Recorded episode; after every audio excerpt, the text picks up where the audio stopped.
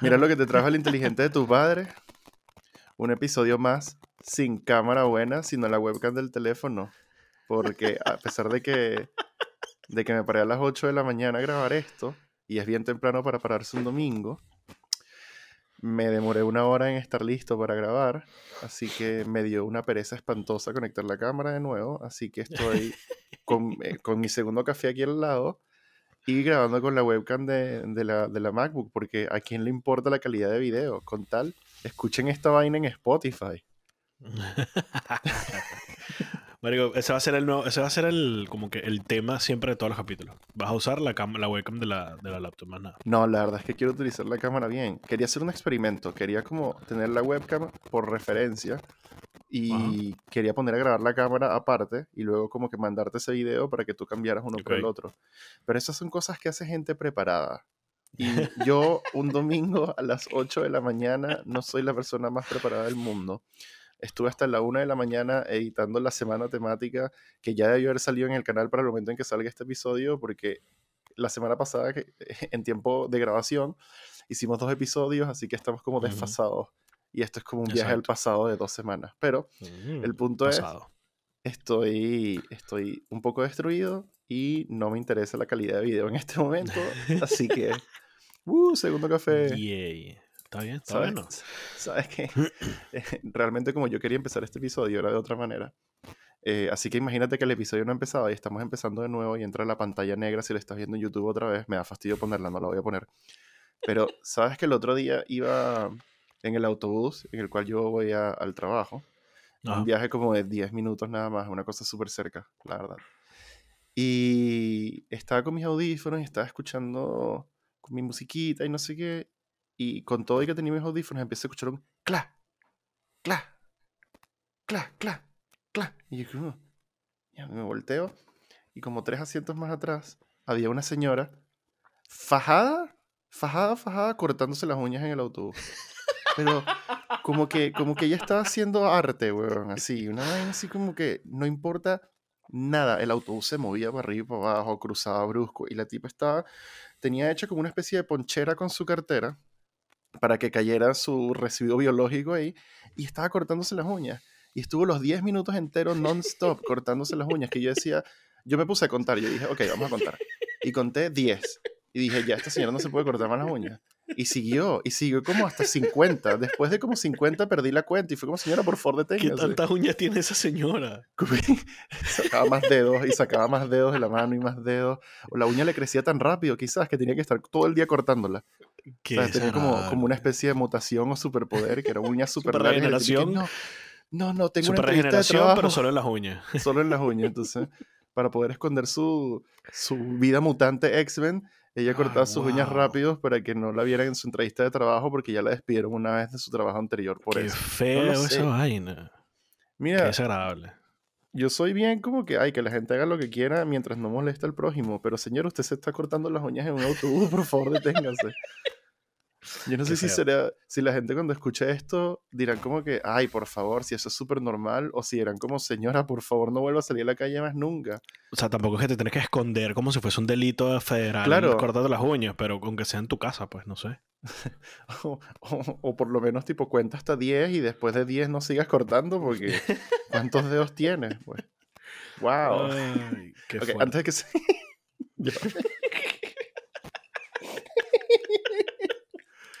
Ay, son las 9 de la mañana, hora local de Chile. Para ti creo que es la 1, 2 de la tarde, no lo sé. 3.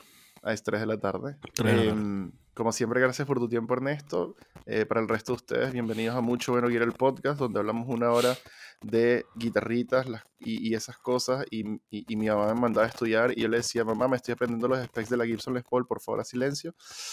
Y como siempre, antes de que se me olvide, es el momento de leer el disclaimer de este episodio.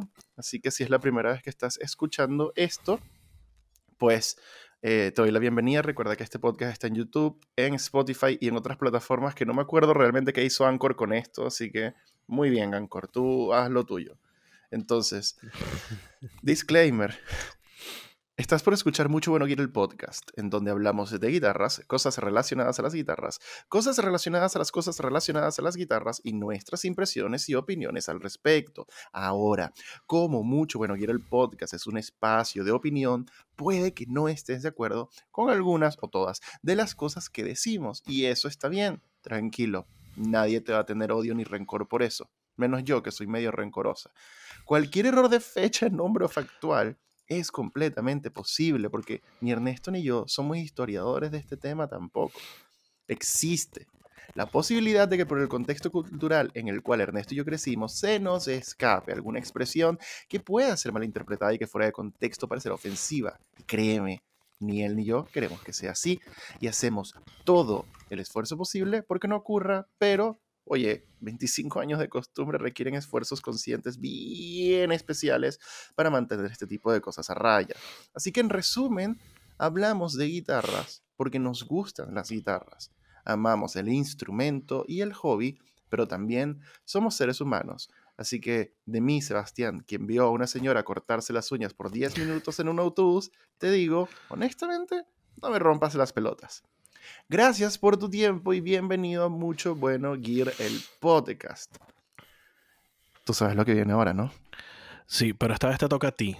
Justamente como siempre dices, vamos a hablar ahora sobre una intro que no hemos hecho aún, haremos después. y entonces ahora tú tienes que dar las opiniones sobre la siguiente intro, que viene ya. Ok. No tuve tiempo de hacer esta estupidez. Lo estoy haciendo el mismo día en que va a salir el podcast. No le digan nada a Ernesto. ¿Por qué estamos haciendo esta vaina esta intro? Ay, fuck it, ¿sabes qué? Pico. Esto es una canción completamente original, nueva, que nunca habías escuchado en tu vida. Estoy bastante seguro que si tienes menos de 20 años no la has escuchado. Y no importa nada. Así que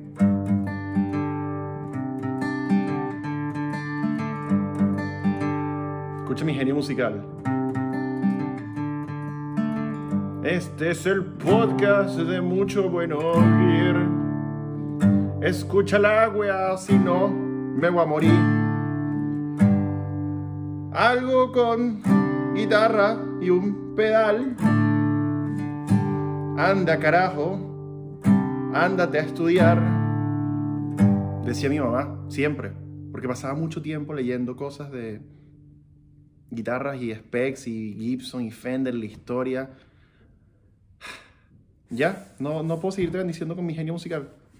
Disfruta este episodio del podcast. Chao.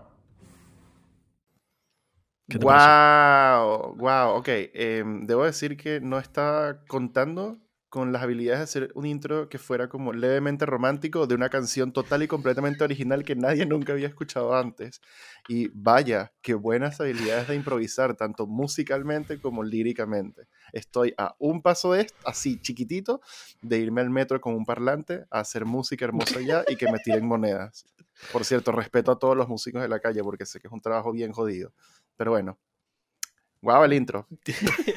qué mamá, no puedo contigo. Está bien, está ah. bien. Ya tengo un par de ideas ahí pensadas yo, para ver. Yo quiero que sepas algo. Eh, si me da el tiempo, yo te voy a avisar durante el momento de la grabación a, que salga este, este podcast, este episodio. Pero yo quiero que sepas que esto se me ocurrió en la ducha y lo voy a hacer yo. ok, perfecto. Y, y debo pedirle disculpas a todas las personas que hayan tenido que escuchar esto. Lo siento por la pérdida de tiempo, la pérdida de vida que no va a volver y el daño auditivo que hayamos podido generar aquí. Qué vaina tan buena, Está bien, está bueno, está bueno. Me gusta la idea, me gusta la idea. Pues excelente. Y bueno, ahora, eh, como ya has dicho, ahora es mi trabajo de dar las noticias porque recolecté cinco noticias que me parecieron interesantes.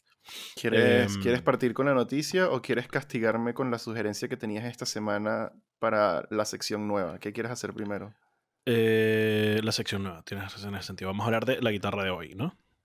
Sí, em, yo estaba bastante reacio a hacer esto. Esto voy a darle el crédito a Ernesto de, que hiciéramos esto. Esto es algo que muchas personas, o sea, y yo sé que cuando una, una figura de las redes sociales con pocos seguidores dice, mucha gente me estaba escribiendo, el 80% de las veces es mentira.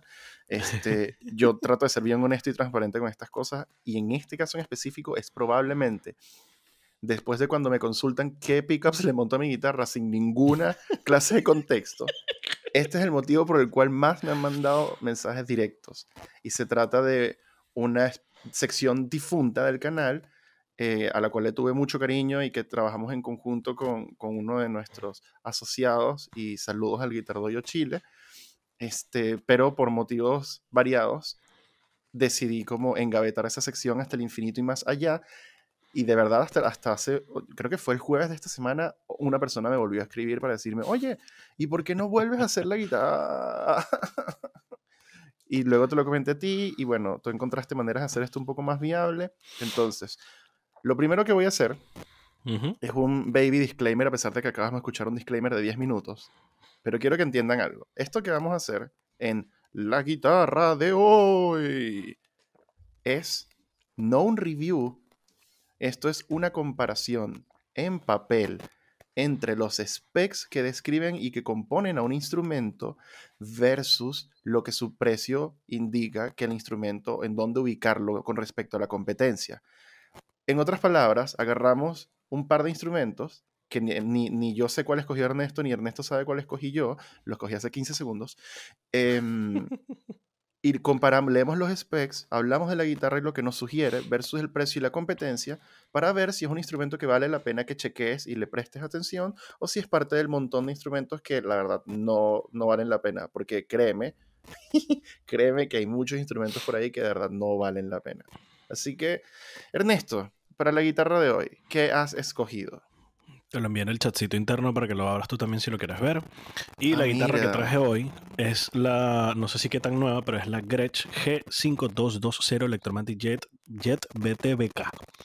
Gracias Gretsch por tus nombres hermosos. Básicamente es una Gretsch, una single cut eh, sólida de toda la vida. Eh, pero creo que está entre las nuevas líneas que están sacando y siento que por, por lo menos en, para España, 479 euros, que es lo que cuesta, siento que es un, solo instrumento a mi parecer por los specs que vi. Primero, estéticamente es hermoso, es negra, tienes los mini bookers o los, filter, los tipos Filtertron que tienen normalmente las Gretsch, tienes tu layout típico de un switch de tres vías, volumen creo que es tono tono y un volumen master ah, extra que tiene. Eh, tienes la parte de atrás, em, por adelante es negra, por los lados y atrás es como tintado de caoba o lo que sea, igual que el mástil. El headstock chiquito de Gretsch con el, el nombre Gretsch sencillo. Y los inlays no son los típicos que son como el thumb inlay, sino los de las Streamliner, que son unos bloques un poco alargados. Y por lo menos estéticamente, para mí, 10 de 10. O sea, es bella, es hermosa siento que la logra demasiado. Y luego simplemente las clásicas eh, specs que tiene, que es cuerpo de caoba con cámaras, entonces va a ser un poquito más resonante, un poquito más ligero, tapa de arce, mástil de caoba, diapasón de nogal, algo nuevo, pero por lo menos visualmente se ve bastante interesante. Los inlays de bloque Polaroid, 22 trastes medio jumbo, eh, una escala de 625 milímetros, que es em, como escala Gibson, ¿no? 27 y, 27 y 3 cuartos. Em, tienes dos pastillas Blacktop Trons, que entiendo que es como los Filtertron de, de Gretsch. Dos volúmenes, un volumen master y un tono master. Eh, un puente típico como Stop Tail Piece, um, Adjustomatic anclado, como lo ponen aquí. El cordal de Gretsch en, forma de, v, V, o como dicen aquí. Y el golpeador blanco con unas clavijas normales de, no, de Gretsch toda la vida, de unas, unas diecast sencilla. Entonces siento que por 479 euros tienes, por un lado, algo bellísimo como guitarra, para los que les gusta este tipo de guitarra, muy funcional, un buen mueble y obviamente como lo que sería la base de Gretsch de estas guitarras por estos rangos que yo tuve uno por lo menos, una Streamliner, creo que tú llegaste a tener una que te prestaron de las anteriores de, las de las Electromatic Jet, que venía con los mini Booker o algo por el estilo, y las dos que las he probado, brutales. La tenías en Venezuela, la negra de Juan. Ah, esa, cierto. Chucha, por, por mi vida han pasado más de 60 guitarras ya, creo. Y, también tuviste una y también tuviste una cuando llegaste a Chile, cuando, cuando saliste una, de Chipson. Esa fue una, una Jet Club. Eh, por eso no, no, estaba pensando en esa, pero no me acordaba de, de, esa otra. Pero la verdad es difícil acordarse de todas. pero bueno, em, Gretsch para mí es como una marca que, con lo poco que he probado, pero con los buenos reviews que he tenido pues, de mucha gente, es como que es muy raro que falle, por lo menos en QC, en, en, en grandes instrumentos. Puedes tener, obviamente, ciertos detallitos que se pasan cuando haces vainas industrializadas, pero en cuestiones generales es como que es difícil que tenga un mal instrumento de parte de ella. Entonces, esa fue la guitarra que quise traer. Si estás viendo el episodio de hoy en YouTube, habrás visto que los últimos cuatro minutos de tu vida, o de mi vida al menos, se fueron haciendo expresiones y que... Porque la verdad es que no, no, no estaba esperando esta guitarra porque 479 eh, euros es un Squire, pero tiene eh, cuerpo y mástil de caoba con tapa de maple y diapasón de nogal. El diapasón de nogal es una, una sorpresa súper agradable. Yo tengo muy buena experiencia con el nogal, tanto como para mástiles como para diapasón.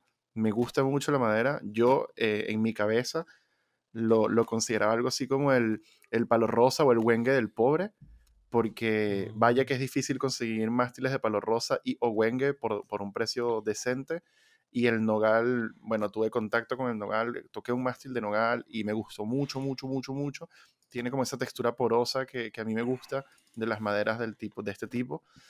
Y, un diapasón de nogal es una, me parece una excelente opción a las cosas que hemos estado viendo con, como el laurel indio eh, y, otras familias derivadas del palo rosa. Está bien interesante, habría que ver en términos como tonales cómo responde el nogal a una guitarra que por lo que veo va a ser un poco oscura.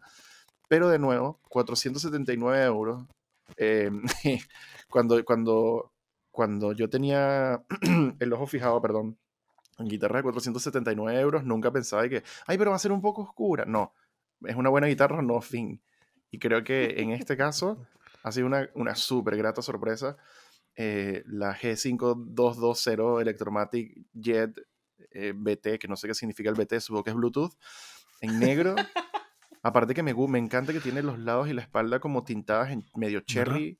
Y, y, eso siempre es un gusto. O sea, yo ahorita para mí es como me encantan las guitarras que tienen el top de un color y los lados y la espalda de otro. Es set neck, o sea que por 479 euros ni siquiera dijeron y que, ay, vamos a hacer la bolt on y ya, como para hacerla más barata, sino que si tú no le dices a nadie que esta guitarra te costó 479 euros, van a pensar que es una guitarra de 800 euros, 1000 euros o como una de las Real Gretsch, si alguien no sabe demasiado de Gretsch. Así que está brutalísima, brutalísima. Me, me, gusta que tiene, tiene el, como el volumen maestro arriba también, que es un feature que por lo general Gretsch estaba guardando para sus guitarras electromáticas como un poco más expensive. Entonces, de verdad, por 479 euros, esto se ve como el real deal. Como que cámbiale las cápsulas y Exacto. chao. Listo. Le pones una Filtertron y ya tienes una senda Gretsch ahí. La cagó, la cagó. No, está brutal, está brutal. Yo le doy a esta guitarra un score de... Eh, 8 de 10 Brian Setzers porque me, me, da, me, da, curiosidad un poco cómo se va a comportar ese diapasón de Nogal. Y uh -huh. me encantaría quejarme de las clavijas, pero de nuevo, por 479 euros no tengo nada que decir acá. Así que okay. si llegas a probar una... de la guitarra? Mira, la verdad, si la llegas a probar algún día, tanto tú, Ernesto, como, como las personas que estén escuchando, y tiene los trastes bien hechos, fin, yo creo que es una, una muy buena guitarra. Hay que te, yo, yo con las guitarras económicas soy, soy medio psicópata con el tema de, de, cómo se aprovecha un poco la generalización de los materiales para, para como utilizarlo como un selling point. ¿Qué quiero decir esto? Que la caoba tiene, es una familia muy grande de maderas y muchas veces para guitarras económicas utilizan una madera que pertenece a la familia de la caoba y que es como abiertamente considerada caoba, pero no necesariamente es como la caoba rica que si Honduran o, o, de otras partes del mundo que consideramos rica para hacer guitarras caras. Pero claro, esas maderas son muy costosas o, o están en peligro de extinción, pero al mismo tiempo para decir como que, hey, mira la guitarra barata que dice, uso caoba, se aprovechan un poco de, esa, de esas generalizaciones, a mí no me gusta, pero eh, por 479 euros yo soy capaz de confiar, la verdad. Sí, sí. como que yo creo te que doy, es sí, guitarra. Sí, sí, así que wow, qué bueno, me gustó, me gustó empezar la sección con este, este tremendo instrumento. Está bueno. ¿Tú cuánto le das a esta guitarra? Yo este lo doy 4 a 5 halcones. ¿Blancos o negros? Blancos. 4 de 5 halcones blancos. Wow. Wing, wing. Halcón blanco parece el nombre de un superhéroe, pero bueno. No, la, la White Falcon de. Sí, de yo sé, yo sé. Eh, wow. Bueno, yo creo que para esto no, esto no va a ser sorpresa para ti. Yo creo que ya te estabas esperando que escogieras esto porque la escogí hace 15 segundos. pero mi guitarra de hoy. 15 segundos. Mi guitarra de hoy, para la Ah, guitarra sí. de hoy, es la Yamaha Repstar Standard RS S02T. em, en, en cualquier color me da lo mismo. Me gusta mucho el azul, pero filo. Y Coño, el azul está bello. el azul es espectacular. Y esta corresponde a la recién lanzada este año. eh, nueva, no es nueva, es como un relanzamiento de la serie del Repstar de Yamaha. Yamaha siempre ha sido como esta marca como sleeper de, guitarras eléctricas. Las personas que, que han aprendido a tocar con una pacífica saben que son instrumentos increíbles por un costo bastante económico. Y luego Yamaha para poder ofrecer algo que estuviera fuera de la línea pacífica que está tan asociado con principiantes, creo que en el 2016, 2015, no me acuerdo, lanzaron la primera iteración de la Repstar. Es una guitarra que está inspirada en las líneas de la SG-2000, una de las guitarras más legendarias de Yamaha, y que también toma algunos hints de diseño de su legado que tienen con su historia de motocicletas, como la Cafe Racer de Yamaha y otros elementos como medio japoneses también y demás, porque bueno, Yamaha debería realmente sentir bastante orgullo de su legado japonés y no es para menos. Esta estándar es como la serie intermedia de la Repstar. El nuevo lanzamiento lo que hizo fue agruparla en tres series. La primera es la Element, que cuesta, no sé, 500 dólares, qué sé yo.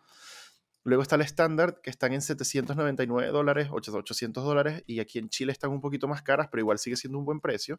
Y luego viene la Professional, que está hecha en Japón. Ahora, y cuesta el doble, cuesta como 1700 dólares, una cosa así. Curiosamente, la diferencia entre la estándar y la japonesa es el origen y que la japonesa tiene un refuerzo de fibra de carbono en el mástil y en el cuerpo, mientras que el estándar solo tiene refuerzo de fibra de carbono en el mástil. Pero por 800 dólares, un cuerpo de caoba chambered, un mástil de caoba, diapasón de palo rosa, tiene un tope de maple, este, tiene inlays perloides de línea, tiene 22 trastes de acero inoxidable, aquí vamos a hacer énfasis un poquito más adelante, una escala de 24-7-5, un radio de 12 pulgadas, construcción set neck, tiene clavijas propias, diecast con botones tipo vintage, tiene un puente Tunomatic y la 02T, el T es por tailpiece y tiene un tailpiece como inspirado en las motocicletas Yamaha, bellísimo, me gusta mucho, pero la versión de humbuckers que cuesta eh, lo mismo, cambias nada más los micrófonos, tiene un stop tailpiece normal, pero tiene unas líneas de carrera en el medio para que toques más rápido. En las electrónicas, la 02T tiene unos P90 del Nico 5 y la otra tiene unos humbuckers que no me acuerdo de qué son, pero estamos hablando de la de los P90 y tiene un switch de 5 posiciones, que para una guitarra de 2 P90 es bien raro, y aparte tiene un push-pull, que es un boost de medio, que ellos le llaman el focus switch. Además viene con una funda deliciosa, la verdad es la funda es muy rica. Y mira, la parte de atrás del mástil es satinado. Vamos a partir por ahí, Me que es un detallazo. Y que tenga aparte trastes de acero inoxidable y diapasón de palo rosa, me parece ya como un super win. Su, su estilo con binding por todo el perímetro del cuerpo eh, es algo que cuando traje esta guitarra a la casa, Pamela me dijo y que, ah, pero se parece mucho a tu guitarra porque es negra con binding en todos lados. Entonces parece que lo hubiese diseñado yo. Y a mí personalmente me gusta mucho porque la Repstar es demasiado buena guitarra por la plata. Yamaha tiene unos, unos instrumentos de súper, súper, súper buen precio, así que no te sorprendas si sigue apareciendo Yamaha en esta sección varias veces. Y es un diseño que encuentro súper elegante, súper rico. Es como su propia cosa, ¿sabes? No es como una Strat, no es una tele, no es una SG, es su propia cosa. Y me gusta mucho, de verdad. El único, lo único que le encuentro debatible es que creo que no sé honestamente, de acuerdo a los specs, de qué es eh, la cejilla. No lo dice. Así que debemos asumir que es de plástico. Sí, y que las clavijas son clavijas propias, sin bloqueo ni, ni nada, tipo diecast normal. Pero curiosamente, la versión japonesa de esta guitarra, que cuesta el doble, utiliza los mismos micrófonos, las mismas clavijas. Es casi, es exactamente la misma guitarra en specs, excepto que es hecha en Japón y tiene fibra de carbono en el cuerpo y en el mástil, mientras que el estándar lo tiene solo en el mástil. Así que yo a esta guitarra personalmente, aparte, el switch de cinco posiciones es una locura. Eh, Por cierto, no- no estaba a- viendo eso, pero revisaste que tienes un push-pull. Sí, el, el- es el, el mid boost, es el focus switch. Eh, es súper interesante, funciona en algunos casos y en otros no. Eh, esto lo, lo haremos más adelante para no ocupar demasiado tiempo acá. pero es un mid boost y te oscurece todo, básicamente. Entonces es bien interesante para amplis o, pedales que sean como muy brillantes. Puedes agarrar y tener un poquito más de como cuerpito ahí con los medios, pero sí es un poco oscuro para mi gusto y lo, lo he usado en, en escenarios selectos porque he tenido la oportunidad de probar esta guitarra unos días y mm, mm, mm, quisita. Entonces yo a esta guitarra le voy a dar, em, creo que le voy a dar 7 de 8 este, senpais. Ok. Me gusta. yo le, yo le daría, o sea, me gusta todo en general. Es como tú dices, es un diseño único visualmente que como que obviamente toma inspiración de muchas cosas, pero siento que agarraron ese como que idea pseudo tradicional de lo que visualmente sería una guitarra y le agregaron demasiadas cosas modernas que me parecen brutales, como el chambered eh, con refuerzos, el five switching, que estaba leyendo que el, por lo menos el de P90 es una locura.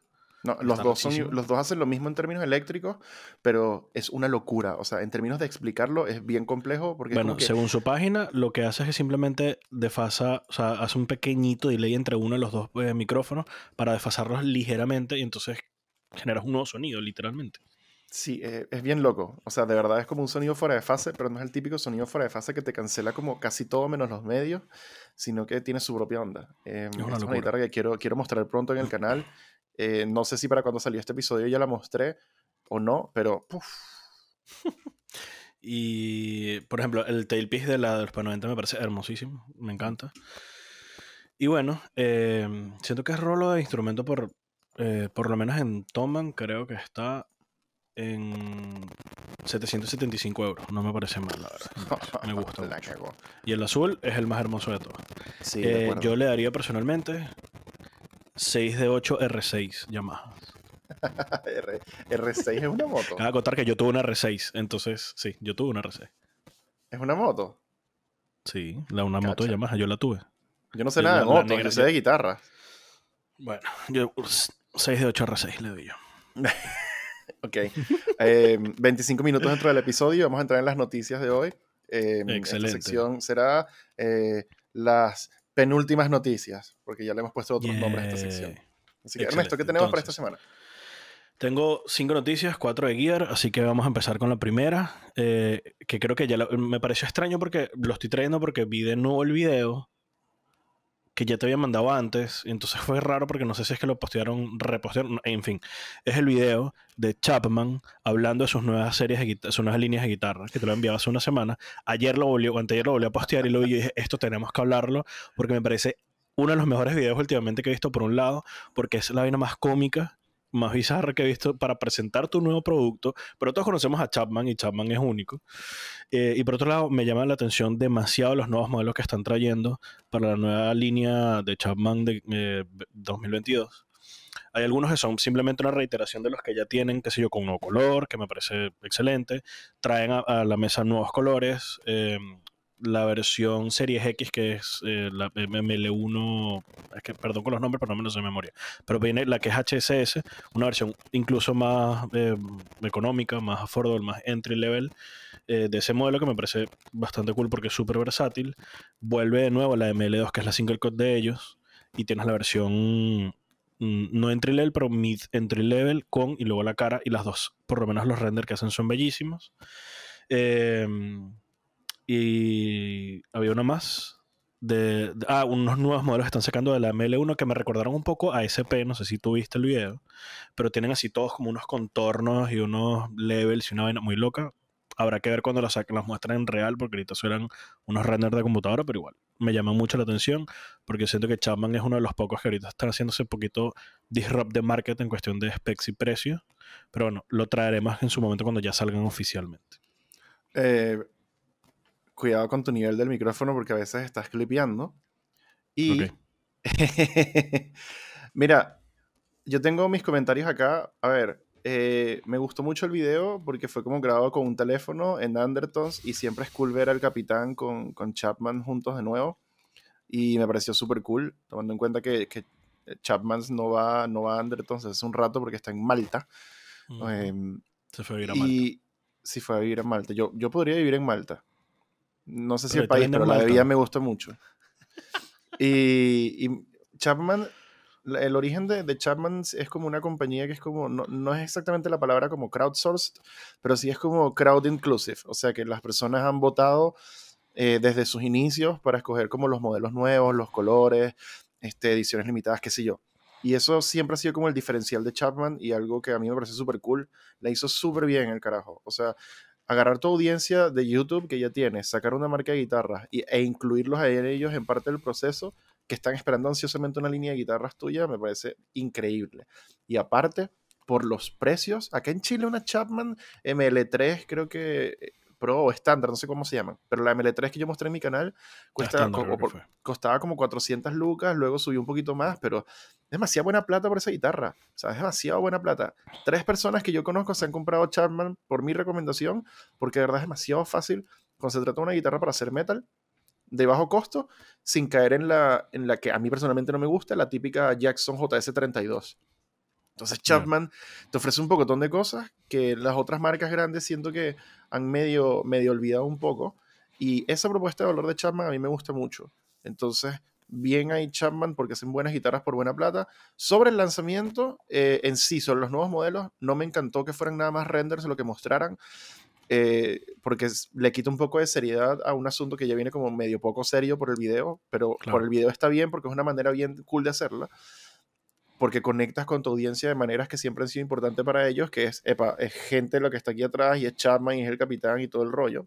Pero por otro lado, mostrar solo renders es como mostrar un tráiler de un videojuego y no mostrar gameplay. Es como, ay, qué ladilla. Entonces, eh, en ese aspecto como que, eh, y a mí honestamente ninguno de los modelos nuevos conectó conmigo, pero yo soy, yo soy un carajo bien específico, yo no soy la audiencia para esas guitarras, así que está bien. Así que, bien Chapman, buen video, vayan a verlo, está bien cool. Siguiente te la cambiar. De Adario saca unas nuevas cuerdas, las XS Nickel Strings. Em, de Adario últimamente ha estado partiendo el que pasa. Por favor, lee la noticia y te cuento por qué me estoy riendo. Ok, entonces por lo que estaba leyendo, utilizan palabras muy técnicas que obviamente no entiendo, pero básicamente habían sacado unas XS strings pero para acústica y fue tan bien y funcionó tan bien que decidieron traerlo a la eléctrica y mm, viene con cinco modelos de salida, pero al parecer es lo mismo de siempre. mejoramos la parte tecnológica, utilizamos no sé qué vaina del grosor de un cabello humano, bla, bla, bla. Toda la parte técnica no la manejo, pero al parecer es muy arrecho, toma parte de las XS de acústico, partes de las NYXL que por lo menos son mis cuerdas favoritas y las están mezclando y las XL que creo que eran las que tú probaste en algún momento y las mezclaron más o menos todos en este nuevo estilo de cuerdas. ¿Quieres decir las XT? Las XT, perdón, las XT. Y mm, estoy muy, está muy interesante, quiero probarlas. Quiero probarlas. una pregunta. Eh, ¿Las XS son recubiertas? Es que no, sé, no sé qué tienen de eh, especial las XS. Eh, parte del proceso, por lo que más o menos entendí, es que utilizan eh, un recubierto super ultra mega recontra delgadito en cada una de ellas con un polímero tratado de no sé qué tal, de, de acero y tal. No sé. Entonces no, no manejo la parte técnica. Sí lo quiero probar. Yo. las 1052 le estoy poniendo el ojo. Sobre, sobre estas cuerdas, yo me estaba riendo antes porque cuando yo vi la noticia de que salieron, lo primero que pensé fue, estas cuerdas no habían salido hace como seis años ya. Porque este es el problema que yo tengo con, con, las cuerdas de Dario ahorita, es que no entiendo sus nombres. Entonces la tradicional es como técnicamente es la XL, pero luego entonces viene la NYXL, que aquí les dicen las New York. Luego tienes las XT, que son las que son como las Paradigm de Ernie Ball. Se las duraderas. Y ahora tienes las XS. Entonces, ¿sabes qué? Dario, basta con la letra X, basta con los nombres de mierda. Yo, siendo una persona que trabaja en una tienda de artículos musicales, si yo vendiera a Dario y tú me haces esto, Dario, yo estaría muy emputado, porque cuando venga alguien a preguntarme, yo soy medio sordo, y me dicen, hola, vengo por unas Dario XL. Y es como, ¿qué, qué cuerda quieres? Porfa, apúntala. Aquí está la pared. Porfa, dime cuál es, tómalas tú. Porque esto es muy confuso. Y aparte, de verdad, pensé... Por, colores puedes verla. Puedes sí, supongo. La tenía que preguntar, por favor, dime qué color. Y luego sale alguien y me dice, pero soy daltónico. Y ahí se me acabó todo y tengo que pedirle disculpas. Entonces, el naming scheme de Dario me parece tan malo que yo pensé que las XS salieron hace siglos. Eh, efectivamente, Las, X, las XS son como todas las cuerdas de Dario en una. Agarraron todo, lo metieron en una ponchera, en una licuadora y salió una cuerda nueva. Están recubiertas, son como las en Excel, son como las XT, es como de Dario. Ya, elimina todas las otras cuerdas. Deja una- las cuerdas baratas y esta y ya. No. Yo probé las XT, a mí las XT no me gustaron. Eh, se supone que no se rompen nunca, no se me rompieron, pero no me gustaba cómo sonaba. Eh, las NYXL fueron mis cuerdas favoritas hasta que probé las, eh, las String Joy y son Mm. tremendas cuerdas, no te voy a mentir, las NYXL son increíbles, son muy ricas, pero es raro describirle a alguien que no entiende la diferencia, tratar tú de explicarles y que bueno, es que suena más duro, suena más rico, se siente... No lo sé, weón, son cuerdas ricas, pruébalas. es imposible hablar de las cuerdas sin caer en buzzwords típicos. Sí, sí, no, es horrible. Y estas XS, honestamente, no les tengo mucha fe porque yo no soy fan de las cuerdas recubiertas. Y siempre siento que le quitan un poco de tono a la, a la cuerda y me Mm. molesta. Pero tengo que ser justo con las cosas. Las voy a probar cuando pueda, cuando lleguen acá a Chile y te diré qué tal. Pero yo tuve unas cuerdas Elixir que duraron ocho meses en una guitarra y que las cambié porque el diapasón estaba tan cochino que ya me daba vergüenza. Y las cuerdas estaban como nuevas y era como, wow, ok, ustedes cumplen su promesa, pero déjenme limpiar mi diapasón, por favor. No, Así yo la- que- las recuerdas que he probado son las de Hernibol, las de... Bueno, la- he probado las dos de Hernibol, las de titanio, que las hablamos la otra vez hace poco, y las de fibra de carbono o carbono, no sé qué tal, las, las Cobalt. Ah, Ambas no se sienten distinto. Ciertamente ese, ese recuerdo hace que, por ejemplo, sientas que es como más smooth pasar de un lado al otro del, Mm. del, del mástil. Pero sí, como tú dices, se sentía raro. O sea, me, me- me terminé casando con las NYXL y soy feliz con ellas, pero lo que tú dices se sentía raro. Hasta Sí, em, hot take, hot take, que se jodan las cuerdas recubiertas. Fin del hot take. Vamos a la siguiente noticia. Plomo. Siguiente noticia. Eh, Orange revela el nuevo amplificador de Marcus King Ultra. Es el primer amplificador que hacen en Estados Unidos a mano. Ojo. Entonces tenemos el nuevo amplificador. De hecho, saqué unas noticas para hablar del AMP, unos como mm, specs mm, relativamente importantes. Entonces, el primer AMP hecho en USA por parte de Orange, lo cual es súper cool porque todos los demás lo hacen en Inglaterra, eh, o por lo menos lo he hecho a mano. Eh, esto, obviamente, todo de tubos, hecho a mano, 30 vatios. un- tiene simplemente un volumen, eh, un control de bajos y un control de altos. Y ya. Eso es todo lo que tiene porque Marcos Miller dijo que era la cosa más simple del mundo y punto. Y fue como, bueno, ok, aquí tienes tu Mar-. Marcus King, Marcus Miller es otro. Perdón, Marcos King. Mala Hay mía. muchos Marcus. Mm. El Marcus Verso. Te, te pasé el link para que veas simplemente que apenas entras en la página de Orange te pone el faceplate de la vaina. Es literalmente súper minimalista porque tiene logo de Orange tal, pero tiene tres knobs, Ujú. más nada. No hay más nada y es bellísimo. Entonces, entre las cosas que comenta Orange sobre este nuevo amplificador, dice que le hicieron un nuevo custom voice EQ y literalmente Orange eh, hace el claim que es imposible, y lo ponen así, es imposible poner un mal tono o un mal sacar un mal tono, un mal sonido con este simple y sencillo 3 EQ, eh, 2 EQ que le pusieron y ya. Y es como, Querido Orange, he considerado eso un reto. Estoy seguro que yo soy Uh. capaz de sacar un tono de mierda a lo que sea. Ahora, escribirle a Orange. Te estoy viendo, mándame un amp para que para ver si es verdad. Entonces viene Mándame con uno y vas a ver cómo lo hago sonar como el culo.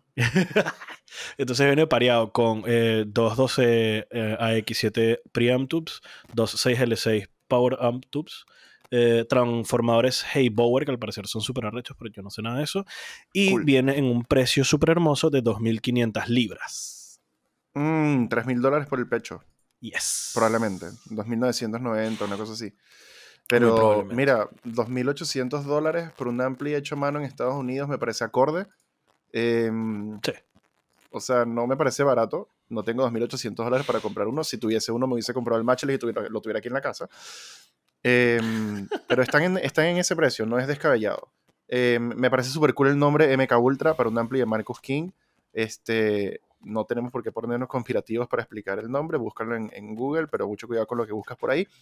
Eh, me parece bien interesante que Orange se haya mandado un ampli hecho a mano cuando es una marca que es británica, fin, pero ¿por qué no? Eh, yo soy súper fan de Marcus King, me parece que es un monstruo tocando y, y cantando y es un tremendo músico, más que merecido el ampli.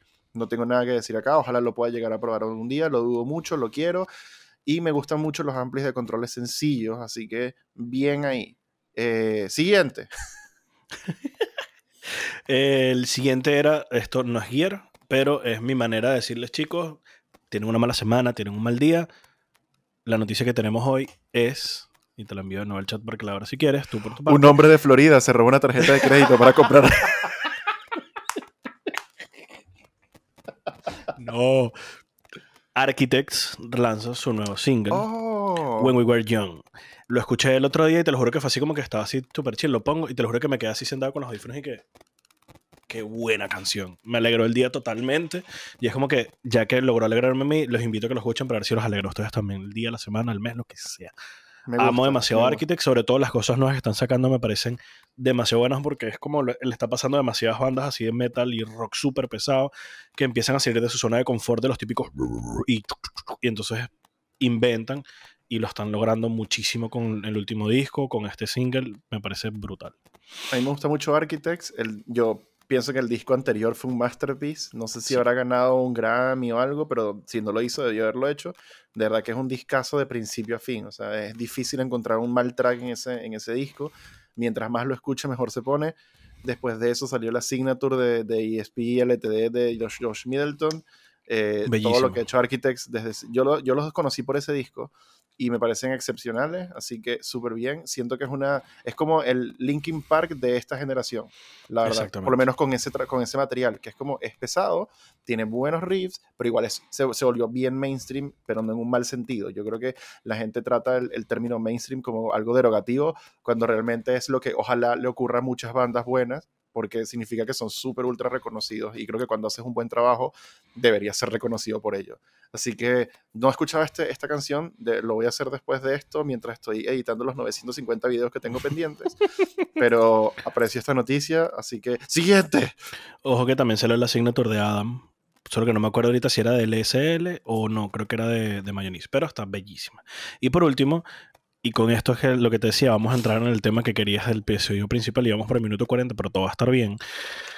Vas a abrir este link primero y luego de que abras este link vas a abrir este otro para ver las fotos. Y vas a llorar. La noticia dice, esta crazy guitar, esta guitarra super loca de 1968, con una vaina muy única que es pickups por, o sea, micrófonos por cuerda, ok, un diseño súper loco, se, va- se está vendiendo por 4 mil dólares en River. Entonces es una guitarra de los 60-70 que, como sabemos, ahí se inventaron muchas cosas raras. Y mientras vas pasando por la foto, intentaré después ponerlas cuando las edite aquí para que las vean porque es muy única. Pero para los que no están viendo en YouTube, imagínense la letra H, pero en madera. Ese es el cuerpo de la guitarra, ¿ok?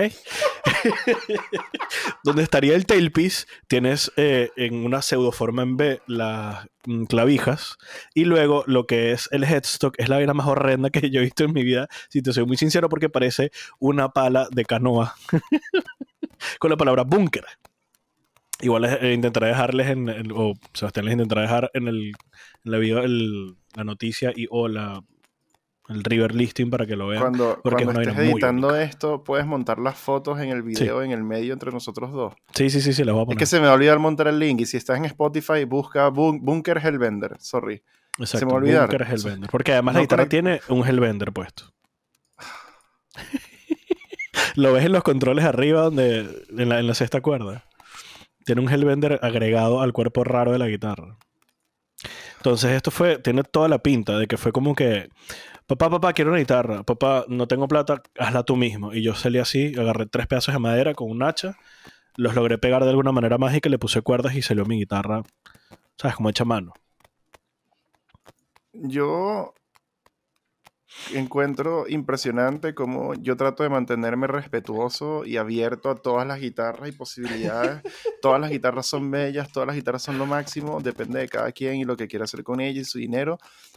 Pero siempre hay una que me hace como, "Ah, no, no, no quiero, no quiero putearla al infinito y más allá, pero ¿qué es esta vaina?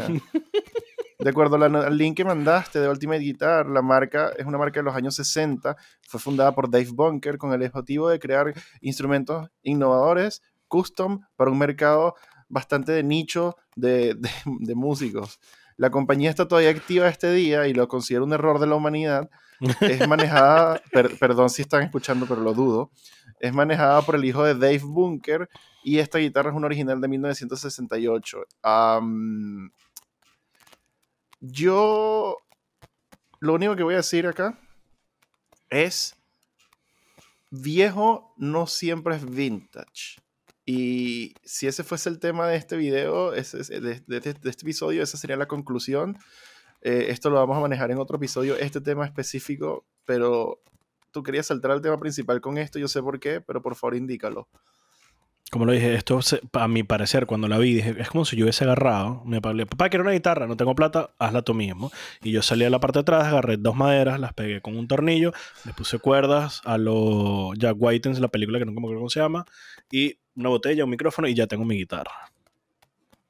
Como si lo hecho a mano. me, arruinó, me arruinó la mañana, pero de maneras impresionantes. Wow. Toma café, no te preocupes, todo va a Ya se me acabó, eh, todo es ahora una mierda. Mi mañana se fue el carajo. Bueno, esto nos lleva al tema principal, porque como lo que tú decías, este, vamos a hablar hoy de guitarras hechas a mano, como ya debes saber, porque el título lo dice, el thumbnail lo dice, y llevamos 43 minutos de episodio. Yo quería hablar de guitarras hechas a mano por un par de cosas. Em, porque yo siento, mira, a ver, las guitarras inicialmente, obviamente, o sea, no quiero meter historia acá, porque, ajá, en los años 50 y mucho antes de eso, que, tenemos guitarras acústicas y demás, no había máquinas CNC, así que, jaja, las guitarras han sido hechas a mano por mucho, mucho tiempo. Luego, este, entra esta maravilla tecnológica que es la, la, máquina controlada numéricamente por una computadora, que entonces te permite introducir coordenadas para guiar un motor de forma como automatizada y en este caso se puede utilizar para cortar un trozo de madera y darle todas las dimensiones y forma y cavidades y demás de, de una guitarra eléctrica. O, no sé, acústica es más difícil, pero bueno, ese es otro tema. Entonces, las guitarras hechas a mano, yo tengo, yo tengo como un problema acá con esto y por eso quería hablar de esto, porque, bueno, tengo varios problemas. Por ejemplo, el primero es lo confuso que puede llegar a ser lo que significa realmente una guitarra hecha a mano. Porque una guitarra, por ejemplo, digamos, 100% hecha a mano, en mi mente, significa que, huevón, básicamente el carajo la hizo completamente, o sea, tipo artesanalmente. Entonces, si bien no significa que, el luthier estuvo cortando la madera con un serrucho, pero es viable, permitimos dentro de la, de la creación de una guitarra hecha a mano el uso de Power Tools. Pero entonces eso no le quita el elemento hecho a mano. Bueno, eso es una disambiguation que haremos más adelante. No lo sé. Pero al final del día, si bien hay un taladro eléctrico, hay una, hay una sierra eléctrica, hay una fresadora diciendo todo eso, todo eso es guiado por la mano de un humano. Entonces es una guitarra hecha a mano. Ok, cool. Mi problema con eso es que una guitarra hecha a mano primer, primer hot take de este tema, no necesariamente es una mejor guitarra. Partiendo por, o sea, una guitarra hecha a mano hoy día significa que no hubo una CNC involucrada en el proceso. Bien. ¿Sabes qué? Cool. Para algunas personas eso tiene valor. Hay, personas que, les gusta pensar que, ¿sabes? Como lo, romántico, lo de antaño, la guitarra hecha así guiada por la mano del carajo, y cortando la madera, y calzando el mástil, y luego lijando y la cosa, poniendo los trastes con el martillito y todo el rollo. Bien, súper. Em, el problema con eso es que uno tiene un valor adicional agregado por el tiempo y esfuerzo que implica hacer ese instrumento, porque sorpresa, hacer una guitarra no es nada fácil, requiere una infraestructura y una cantidad de tiempo obscena. Y skill. Pero, pero el problema con eso es que muchos, eh, muchas marcas de todo nivel, tamaño, etcétera, se agarran de lo hecho a mano como un selling point para tratar de venderte lo romántico del instrumento y también venderte la fantasía de que va a ser mucho mejor que tu guitarra hecha en Indonesia o en Corea o en Estados Unidos por una máquina. Y eso no siempre es así. Más bien, una guitarra hecha a mano es más propensa a tener asuntos de consistencia, pequeños errores o de tolerancia. ¿Por qué? Porque una guitarra hecha a mano es nada más tan buena como la mano que la hace. Entonces, mi problema con eso es cuando las manos no muy expertas de muchas personas por ahí la venden como que, hey, es una guitarra hecha a mano. Ajá, pero, ok, pero tú de verdad estás tan capacitado, tan, tan bien como para hacer una buena guitarra hecha a mano. ¿Cuáles son tus tolerancias? ¿Cuáles son tu, ¿Cuál es tu margen de error? ¿Qué consideras tú permisible al momento de que si te pitiaste una guitarra o no?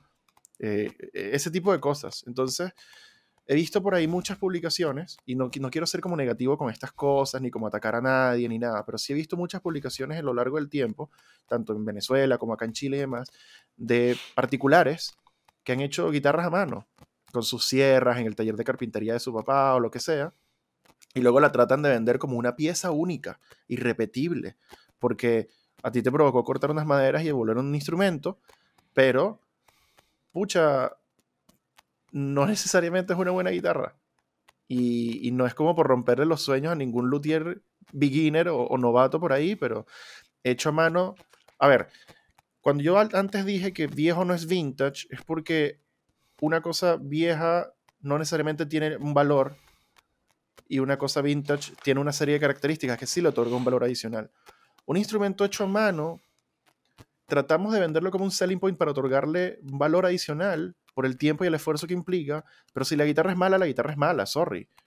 Entonces, hecho a mano es muy lindo y romántico y es exquisito tener un instrumento hecho a mano si lo hace alguien que sabe lo que hace. Yo tengo una, una Rotine Guitars Custom T y Juan Pablo Rotine es un maestro en lo que hace. O sea, más de una persona que ha hecho una guitarra, más de un luthier, más de un técnico ha visto esa guitarra en persona. Y de verdad han dicho como que por la mierda, que, esta guitarra está súper cool. Mira los trastes, mira el binding, mira la unión, mira el peso, mira todo. Pero es porque Juan Pablo tiene, qué sé yo, la mitad de su vida o más haciendo guitarras. Entonces, cuando Juan Pablo a mí me dice, yo hago guitarras hechas a mano y yo veo lo que hace él, yo digo, ah, eso me parece súper cool y para mí eso tiene valor porque el instrumento ya de por sí cumple con lo básico, el desde. Para hacer una guitarra hecha a mano es que sea una buena guitarra. Ya después de eso, X, da lo mismo. Pero entonces cuando empezamos a otorgarle el hecho a mano, yo siempre me acuerdo, por ejemplo, esto a mí me da mucha risa. Hay una marca, una, una hamburguesería de comida rápida que se llama Carl's Jr. Y ellos, Carl's Jr. tiene una vaina que a mí me encanta, que es el, el perfecto ejemplo para, para, tratar de explicar lo que estoy diciendo. Carl's Jr. vende helados también. Y aquí, por, y yo asumo que es en todo el mundo porque ellos tienen unos estándares, es una franquicia mundial así, ¿eh? Pero los helados de Carl's Jr. tienen el selling point, el valor agregado adicional que le otorga Carl's Jr., que es hand scooped. O sea que es cucharado a mano. Carl's Jr. me está diciendo que su helado es mejor que el de la máquina de McDonald's, porque hay un carajo que agarra una cuchara y la saca de la perola con la mano, con la cuchara en la mano, y te la sirve en el vasito. Entonces, hand scooped ice cream. Y yo digo, pero ¿qué coño importa si me lo sirve la máquina o me lo sirve Jesús? Es un helado, Está ahí sentado en la nevera y luego él lo que hizo fue pasarlo de un recipiente a otro. Es como si yo cuando hiciera el almuerzo le dijera a Pamela que, hey, este arroz es premium porque es hand served. Yo serví el arroz a mano. ¡Huevón! ¡Qué mierda! Me encanta, me encanta demasiado en la vida. Hand Scoop se ha vuelto una de las ridiculeces más grandes y favoritas que yo he visto en la vida. Y la traigo a colación por lo mismo. Porque, pucha, una guitarra hecha a mano mm, realmente es mejor. No. La CNC al final del día no es comando guitarra, no es control alt guitarra y sale la weá. Una CNC no es una impresora 3D que imprime madera, imprime trastes, imprime radio, no. Es una máquina que guía con coordenadas una fresadora y la fresadora con diferentes bits va a hacer diferentes operaciones para terminar entonces en el resultado final. Pero tú después, esa máquina, ese pedazo de madera que salió de la CNC, tú la tienes que pasar por las manos de alguien que la tiene que lijar. Ahora, sorpresa, los procesos iniciales para lijarla implican una lijadora de banda gigante. Entonces, va a haber lijación a mano. Sí, va a haber lijación a mano. Bueno, pero también hay una máquina ahí. Eh, PRS hace sus guitarras así. Y PRS, el todos conocemos el nivel tan alto que tienen PRS. Ellos hacen su cuerpo en CNC, luego lo lijan y luego le van dando todos los detalles a mano. Pero es lo que tú dices. Y, el mástil va por CNC y el fretboard va por CNC. Y después de que está todo hecho en CNC es que lo empiezan a unir todo y lo empiezan a lijar para darle esos detalles únicos y perfectos que te termina dejando PRS al final. Pero la base de todo eso es CNC.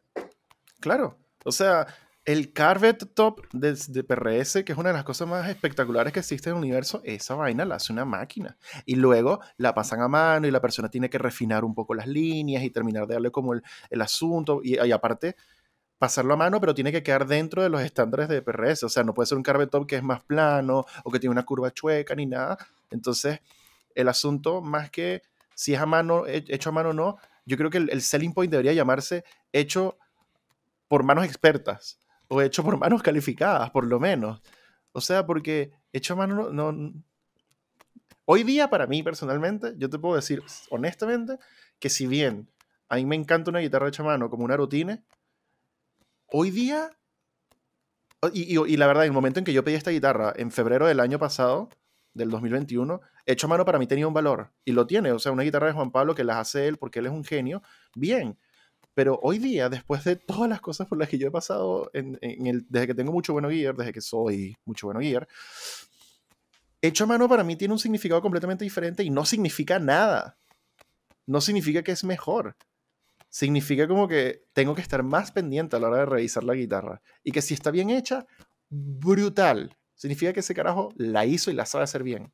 Pero si no, la verdad es que hoy día para mí hecho a mano es una advertencia casi. Entonces, no quiero, de verdad yo no quiero entrar como en controversias ni nada, pero sí me, me, preocupa como muchas personas que a mí me, me han escrito, em, que, que, que, mira, tienen un poder adquisitivo mediano, y que para ellos una guitarra de 1.200 dólares es pocotón de plata, porque no es menor, 1.200 dólares es un viaje de plata. Y estas personas se tienen que recontrasacar la chucha para juntar 1.200 dólares o pagarlo en cuotas para pagar una guitarra. Y luego entonces es como que, oye, no sé si comprarme esta guitarra o esta otra que es hecha a mano por una marca que nadie tiene la más pálida idea de cómo las hacen. Entonces, el problema ahí es cuando empezamos a agarrar a, a las personas que no saben demasiado empezamos a agarrar como al soñador, al que está empezando a meterse en este mundo, o el, que, o el que es un poco más romántico con las guitarras, y le vendemos la ilusión de que hecho a mano va a ser mejor que su Fender, pero pucha, estás corriendo un riesgo grande de que no lo sea. Entonces, mira, pasa también una cosa con las guitarras hechas a mano. Em, vamos a mantenernos en el tema de marcas chicas. Y es que cuando una persona, y sorry que esto, se está convirtiendo en un monólogo, te voy a dejar hablar pronto, lo prometo, pero si tienes que decir algo, dilo, dilo. No, o sea, cada vez que, se me ocurre algo, lo agrego como le parece, pero tú sigue. Vale. El asunto con una guitarra hecha a mano, cuando implica una marca chica, y una de las cosas que a mí me molesta acá, y yo siempre lo he dicho, yo creo mucho Bueno Gear porque yo tengo toda la vida hablando contigo de guitarras y cuando tú dices, mira, junto una plata para comprar algo y lo compras y es una mierda, yo la paso muy mal con eso. Entonces yo hice mucho Bueno Gear con el propósito de que ojalá más Ernestitos en el mundo encontraran información en mi canal que los llevara a tomar decisiones de compra informada para que no la pasaran mal. Si yo puedo ayudarte a ti, escucha, a tomar una decisión de compra de que ojalá estás diciendo entre dos cosas y yo, viste los reviews de las dos en mi canal y te gustó una más que la otra y te gusta lo que tienes ahora, gracias a, lo que tú viste, ya mi trabajo valió, así sea una sola persona. Ya todo el, año y medio, lo que sea que tiene mucho bueno ir, valió la pena completamente. Entonces, cuando una persona va a tomar la decisión de compra por un instrumento, y considera una marca chica versus una marca grande, eso es porque él está colocando un poco de, de, confianza en esa marca.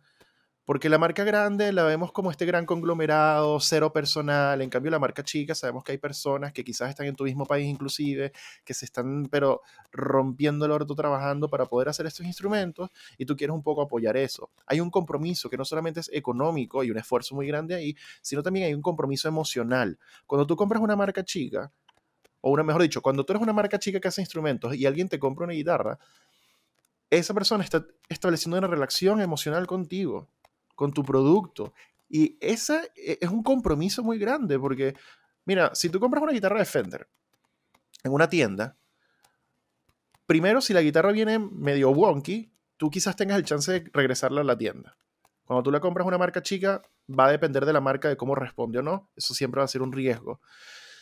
Y si viene, una, por ejemplo, una Fender y tiene como que un detallito chiquitico, una hueadita, qué sé yo, uno es mucho más propenso como cliente a dejarlo pasar, porque uno dice, oye, es una marca grande, estoy también pagando un poco el nombre de la paleta, y yo confío en esta marca y está toda la guitarra bien, tiene esta hueadita, no pasa nada. Cuando tú compras una guitarra chica, que se supone que tiene un esfuerzo adicional hecho para ti, para tu instrumento, porque son hechos como en pocos números, si la atención al detalle no es exquisita, uno realmente como que la pasa bastante mal, porque tú dices como que, oye, pero ¿qué pasa? ¿Saben? Ustedes no hacen 800 guitarras al año, hacen 60, no sé. Y que la mía haya venido con este problema es como que, pucha, ¿qué pasa? Entonces, más que negatividad acá, es casi que un consejo. Si tú eres una persona, un constructor pequeño y tienes una marca, piensa en el compromiso emocional que las personas están haciendo con tu marca, el escrutinio adicional que van a hacer al recibir tu instrumento, Básicamente lo que te estoy diciendo, marca pequeña, persona pequeña, quien sea, es que tienes que ponerle el triple esfuerzo para ganarte la confianza de la gente, tanto antes como después de que lo hayan comprado.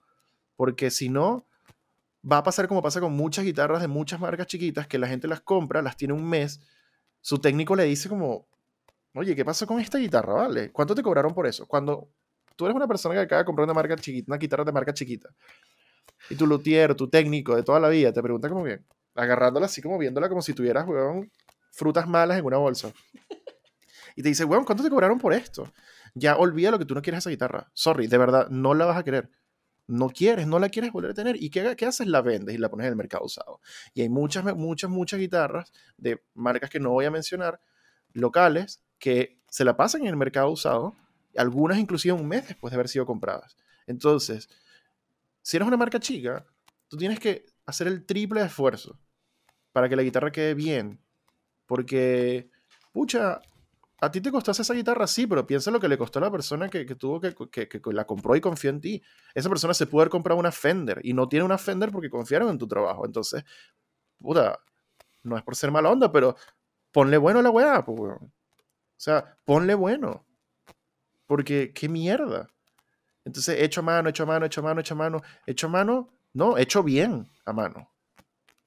Hecho por gente que sabe a mano.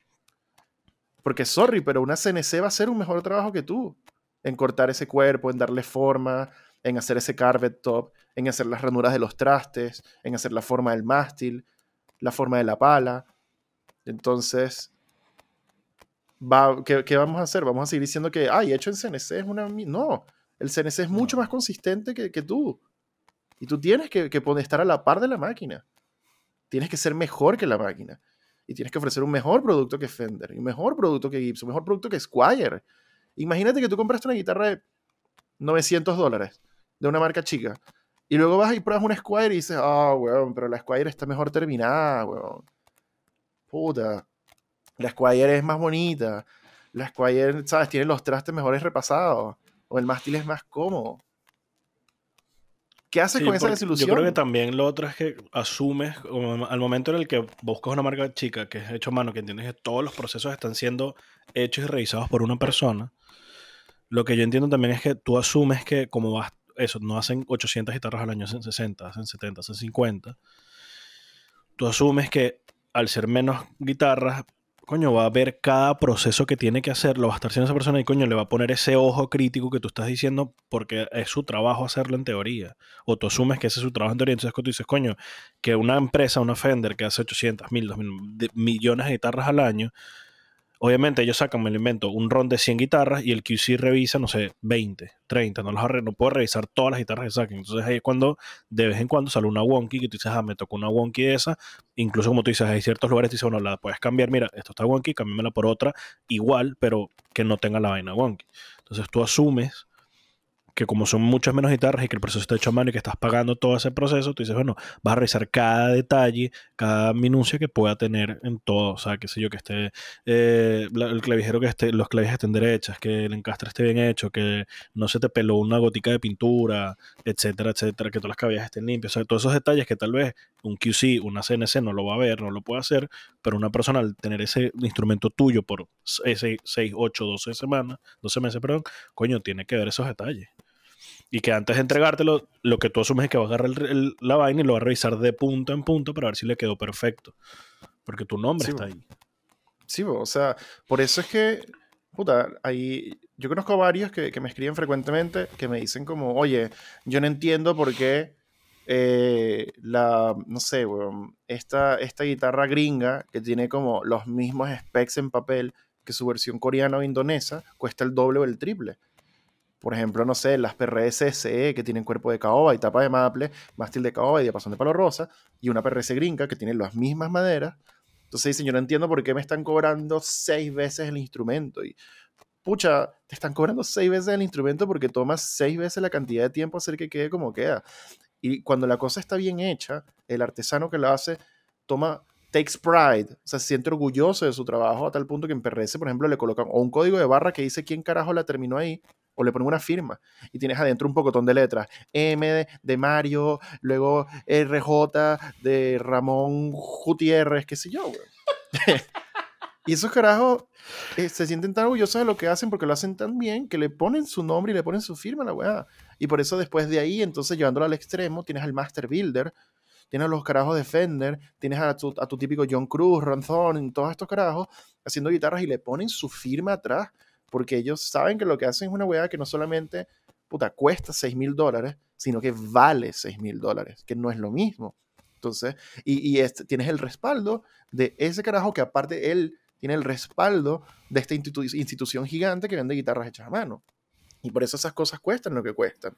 Pero, puta, si tú quieres hacer lo mismo como un constructor pequeño y tú quieres pegarle la firma a tu cosa y no sé qué, por lo menos asegúrate que sea un buen trabajo por lo menos asegúrate que hayas pegado bien el binding, que los trastes estén bien fijados, que los inlays estén derechos y alineados entre sí, que la cejilla, coño, o sea, no se trata de, hacer dos guitarras al año y chao, pero sí es un reto y creo que si tú te vas a meter en, el asunto de, ofrecer un producto más que un servicio y vas a dar el salto a hacer una guitarra a mano, asegúrate por lo menos que el desde esté bien y asegúrate que estés ofreciendo algo que no solamente se le pare enfrente la guitarra coreana del mismo valor, sino que la supere.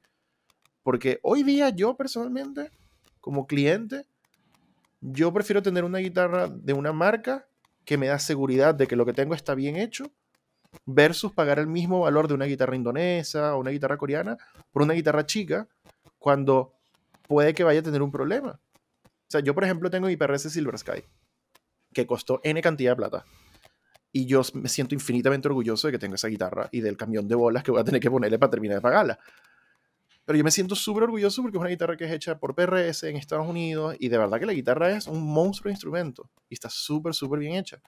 Ahora, curiosamente, hablando de la, sobre la permisividad, creo que es la palabra, del grado de, permisividad que uno tiene versus las pifias menores, si tú ves, me parece bien curioso, por ejemplo, en mi PRS Silver Sky, ellos la base del encastre, del taco del cuerpo, no la pintan, por lo tanto la base del mástil tampoco, supongo, para que sea como contacto madera versus madera. Entonces, si tú ves como desde un cierto ángulo muy específico el encastre de mi PRS, hay un lugar como una esquinita en donde la pintura no permeó para ahí, o la lijaron, entonces se ve un poquito la madera.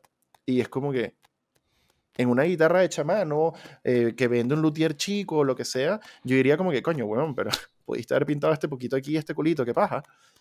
En una guitarra como esta, yo lo veo más bien como que, ah, ok, porque ahora, o sea, sé que, que hay contacto de madera sobre madera y no me importa. ¿Pero por qué? Porque yo sé que, puta, tengo el respaldo de PRC ahí, porque todo el resto del instrumento está perfecto. Puta, el serial está escrito a mano. Puta, Paul Richmond es un gallo que se siente tan orgulloso de los instrumentos que hace, que desde la línea más económica hasta la línea más cara, su logo es su firma, weón. A ese nivel de respaldo te da el carajo, de que el logo de él es su firma. O sea, le falta es, weón, mandate un video diciendo, hey, aquí está tu guitarra, está rica, bueno, hay algunas, no sé si son las ten top de ellos, las Core Edition ten top o algo así.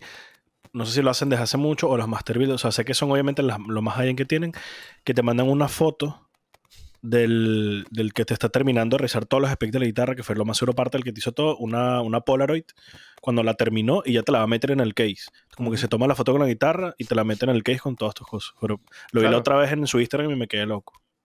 Sí, bueno, entonces por ejemplo, yo tengo aquí en, en, la casa, yo espero que esto salga en un momento en que ya hayamos revelado esto, y si no, perdón, tarará, pero tranquilo, no hay demasiada gente escuchando este podcast todavía.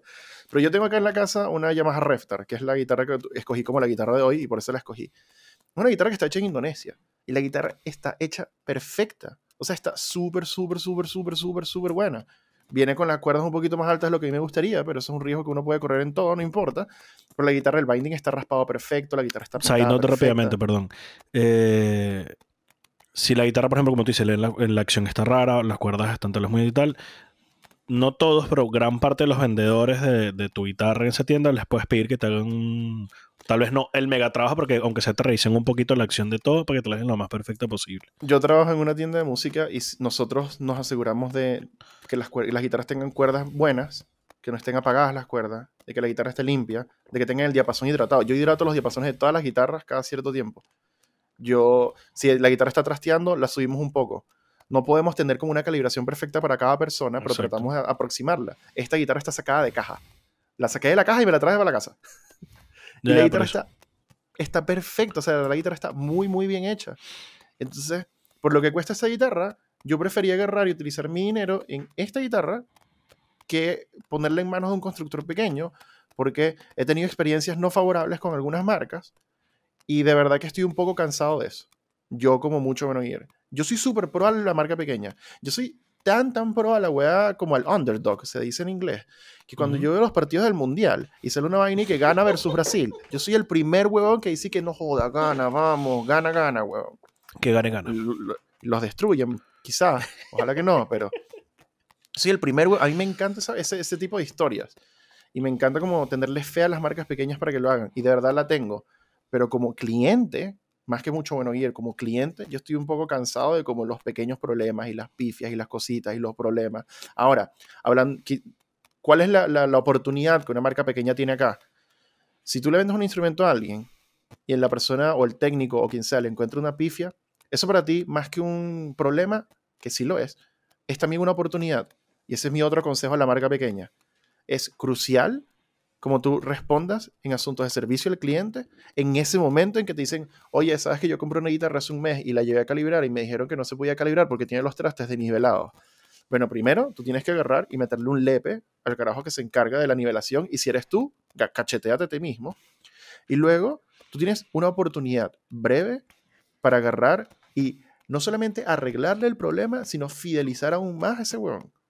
Tú tienes que agarrar, tú tienes que reconocer tu error, tú tienes que reconocer que hubo una, disparidad de, calidad en tus procesos, tú tienes que recibir ese instrumento y si el daño no es grave, lo corriges y se lo entregas, no solamente como él te lo entregó, sino mejor todavía.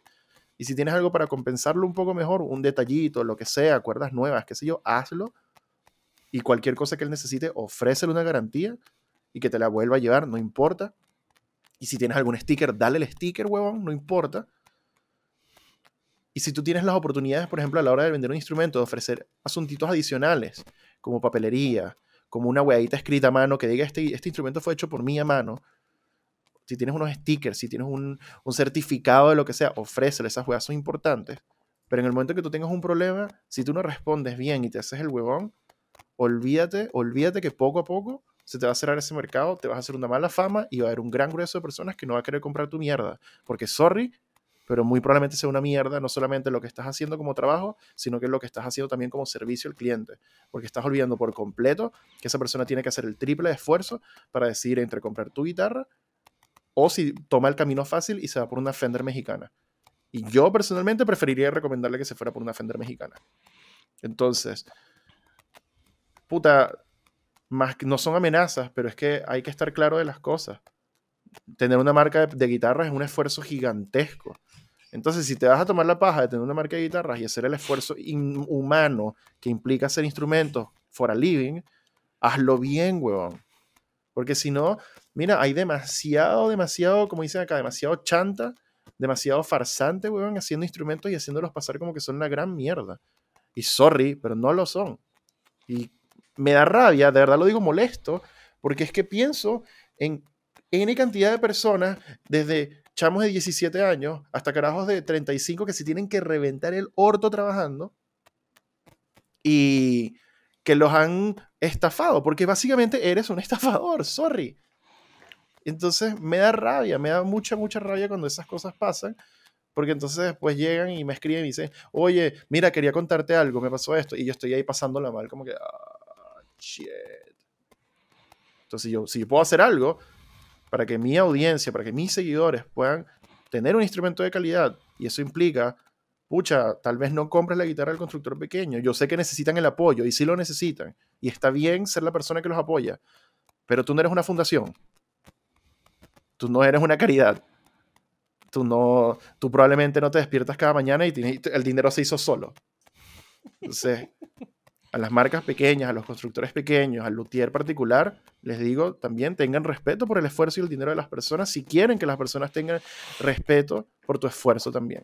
Sí, bueno, porque también es tener respeto por tu negocio y por tu clientela. Mientras más respeto le tengas a tu negocio y a tu clientela, mejor te va a ir, mejor puede progresar el, tu propio negocio, más grande podrás crecer. Mientras más pifies hagas, mientras más estafas hagas, mientras menos pongas la cara y o aprendas de tus errores, tu negocio no va a surgir o surgirá de una muy mala manera. Sí, entonces al final del día, la guitarra hecha por CNC está pensada para ofrecer una mayor consistencia y no debería ser un término derogativo para ningún instrumento. Al igual que, por ejemplo, la guitarra hecha en China puede que sea súper buena, no tiene por qué ser mala, solamente porque la mano de obra es más barata ya, lo que significa que para nosotros como clientes es que tenemos que tener un mayor ojo a la hora de encontrar la inconsistencia de esa marca de guitarras hechas en China porque puede que vengan con más inconsistencia. Pero cada día que pasa la competencia en el mundo de los instrumentos es tan jodida que las guitarras hechas en China están saliendo mejores, las guitarras hechas en Indonesia están siendo mejores y pucha, sorry, pero he visto un viaje de guitarras coreanas que la verdad no están tan buenas. Entonces lo que antes era como la panacea de la guitarra asiática, Corea, no necesariamente es así cuando los otros empiezan a alcanzar eso. Lo que empezamos a considerar como escalones por el precio China, Indonesia, Corea, Japón, realmente empiezan a acercarse cada uno a los otros y lo que implica es que tú, a la hora de comprar, pruébalo, ojalá.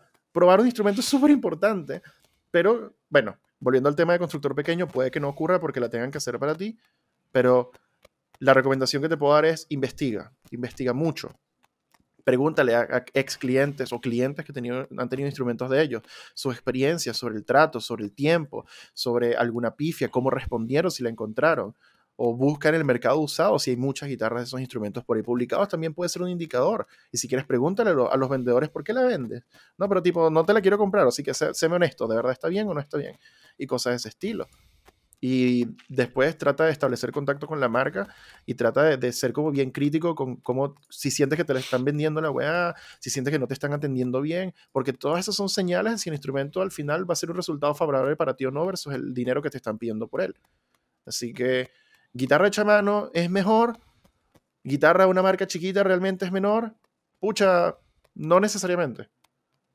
Yo te puedo decir, yo, yo tengo mi, mi luthier favorito y mi marca favorita, que todos saben cuál es, y honestamente es por algo. Y de verdad que, que el mismo Jean-Pierre, hola Jean-Pierre, deja de pedir que te mande saludos, por favor. Yo te saludé en el anterior y te estoy saludando en este también, por favor, basta.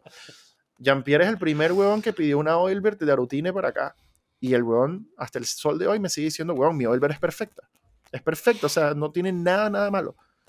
Entonces, yo creo que el trabajo de Juan Pablo tiene el mérito que tiene. Inclusive me parece que tiene muy poco mérito versus lo que debería ser, porque esas son manos expertas haciendo una weá.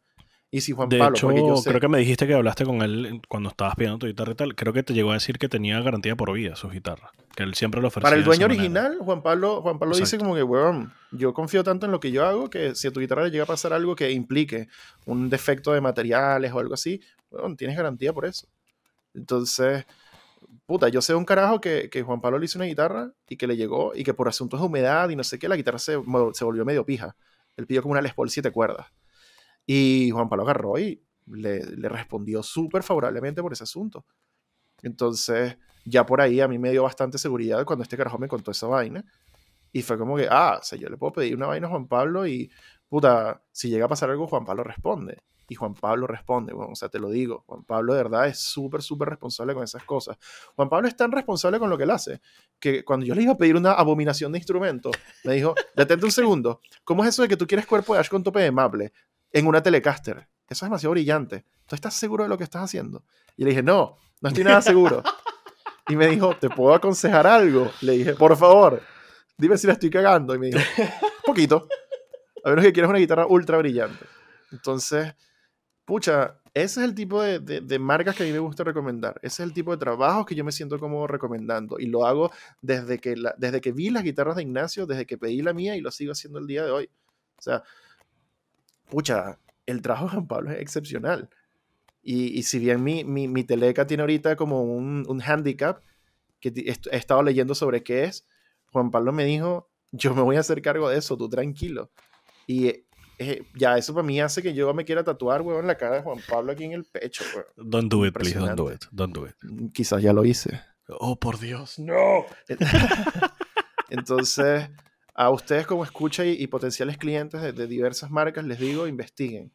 Y tengan cuidado, porque al mismo tiempo que he tenido experiencias increíbles con Juan Pablo, he tenido también experiencias de mierda. Que no quisiera que nadie de, de mis seguidores pasara por ello. Así que esto más que un rant, que sí lo es un poco, también es un cautionary tale, un cuento de precaución. Un, oye, seamos inteligentes a la hora de comprar algo. Yo sé que nosotros le aplicamos mucha emoción a esto y esa emoción también, ese lado emocional viene por el lado de apoyar una marca pequeña, por el lado de apoyar una marca inclusive local de tu país, pero sean inteligentes con lo que están comprando, porque si quisieras regalar tu dinero, pucha, dónaselos y ya entonces, weón, para los efectos. Y ni siquiera te molestes en recibir una guitarra decente. Claro. Entonces, hay mucho, mucho, mucho, mucho estafador por ahí. Tengan cuidado con eso. Y ojalá las marcas pequeñas algún momento escuchen esto y le pongan bueno a su trabajo. Porque yo tengo fe de la marca pequeña. Yo creo que estamos en una época en donde la conexión emocional y el valor diferenciador de los instrumentos y de cualquier producto es súper importante para una compañía. Entonces, hay personas que dejan de comprar en supermercados gigantes por comprarle a la frutera de la esquina, porque puta, esa señora es buena onda, esa señora sabes que se saca la chucha por trabajar su vaina. Entonces, si hacemos eso en ese nivel, con los instrumentos también, pero asegurémonos de que no estamos comprando frutas malas. Y ya. Exactamente. Y bueno, para terminar, no sé si tienes algo más que decir. Sobre este tema principal, no. Tengo una cosa que te quería mostrar que no te he mostrado todavía.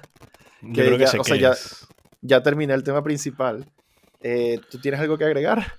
No, eh, lo que tú dices, o sea, si eres un constructor pequeño, ten en cuenta que como que cada guitarra que tú hagas vale como por mil, si lo queremos ver de alguna manera, de lo que haría una guitarra de una, una empresa gigantesca porque es lo que decía antes, o sea, si yo le compro una guitarra a cualquier persona que sea un luthier, sea Juan Pablo, sea Rotini, sea eh, cualquier marca pequeña, creo que aquí en España hay una, que no me acuerdo cómo se llama, pero da igual, o sea, si voy a buscar una persona luthier pequeño para comprar un instrumento, luego te dice, voy a poner la confianza, porque yo estoy asumiendo que como es una de las pocas guitarras que le está haciendo, le va a poner todo el cariño y todo el detalle. Porque si yo estuviese en esa posición, yo haría lo mismo. O sea, si yo voy a perdón, me meto, si va a pintarle y tal, y de repente veo, coño, cayó una gotica en el binding de pintura y no lo puedo quitar, pues bueno, le diré, mira, perdón, hubo un problema, tengo que.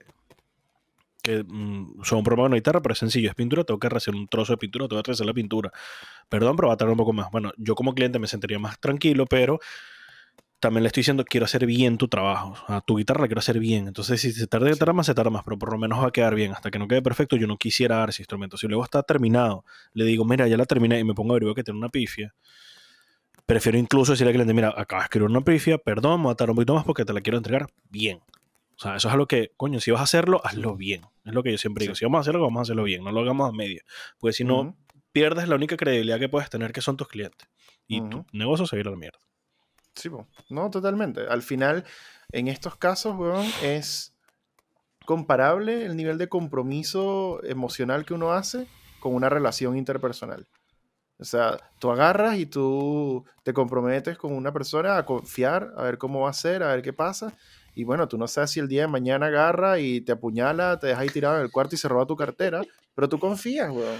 Y si las cosas salen mal, uno la pasa mal, weón.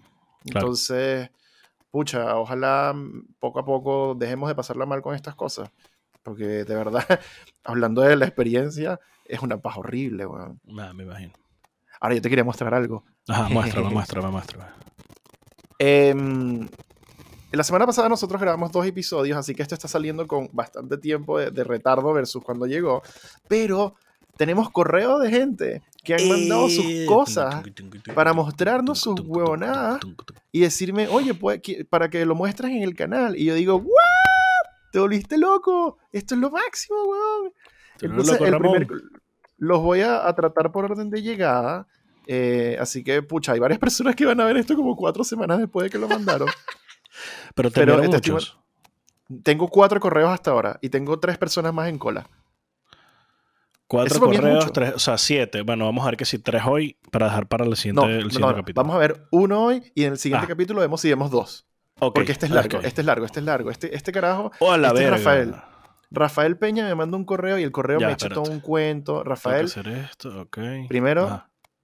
quiero que Rafael sepa. Ah. Gracias por mandar este correo y todo este cuento y todas estas fotos de tu guitarra que la encuentro magnífica. Ernesto, cuando esté, Ernesto del futuro, cuando estés editando este episodio, mientras voy echando el cuento, vas montando las fotos. Sí, sí, sí. por el trabajo adicional. Te queremos mucho, Ernesto del futuro. Vamos. No, tú eres Ernesto del presente, tú cállate. Me estoy dando eso a mí mismo. ¿Cuál es el pego? El correo de Rafael Peña, de nuevo, gracias a Rafa y a todos los que han mandado correos, vamos a tratar de revisarlos para mantenernos al día con esto, más de uno si podemos, pero este episodio ya está bastante largo como para hacer mucho. El correo lee, Hola, bro. Aquí te muestro mi primera guitarra. Una Gibson Les Paul Studio 2011. Ojalá mi primera guitarra hubiese sido una Gibson Les Paul Studio. Totalmente. Que rescaté en el 2020. Esta guitarra originalmente era Lemon Burst y la repintaron a Sunburst muy mal hecho. La compré en 2020 a una iglesia por 300 dólares en muy mal estado. Por ejemplo, tenía pintura chorreada, el sombor mal hecho, entre otras cosas. Wow. Pero vi potencial en ella. Rafael, tú eres un visionario. Te admiro. Eres Es el que es lo que tú- lo que tú siempre-. Lo que tú siempre dices, un buen mueble, coño, Sí, ayuda sí, mucho. el buen mueble, puedes llegar, llegar muy lejos con un buen mueble.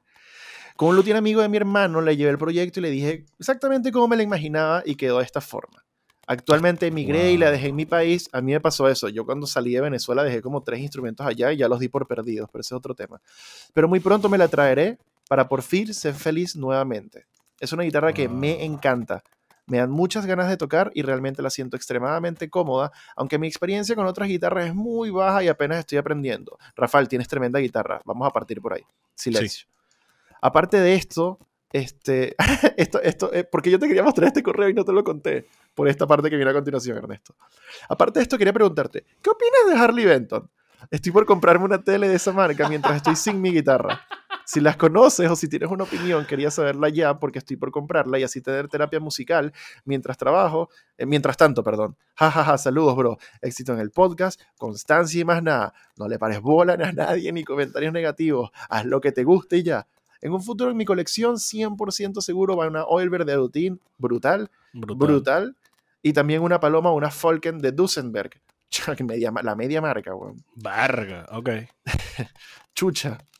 Postdata. Muy arrechas las fotos que haces y la forma en que grabas y cómo visualmente tienes el proyecto. Soy fotógrafo y videógrafo y tienes mi respeto por esa parte.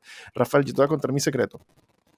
Yo me leí un libro de fotografía a la mitad, nada más para saber cómo operar una cámara y después de eso estoy fingiendo por completo lo que hago. Yo no sé lo que estoy haciendo nunca y sorpresa, no tengo idea. it. Fake it till you make it, bro. Entonces, Wow. primero, ¿qué piensas de la guitarra de Rafael, weón? Estoy enamorado. Me encanta. Porque además La- la, dejó literalmente como me gusta ver una guitarra de Les Paul. Yo amo los, los, los trapezoides.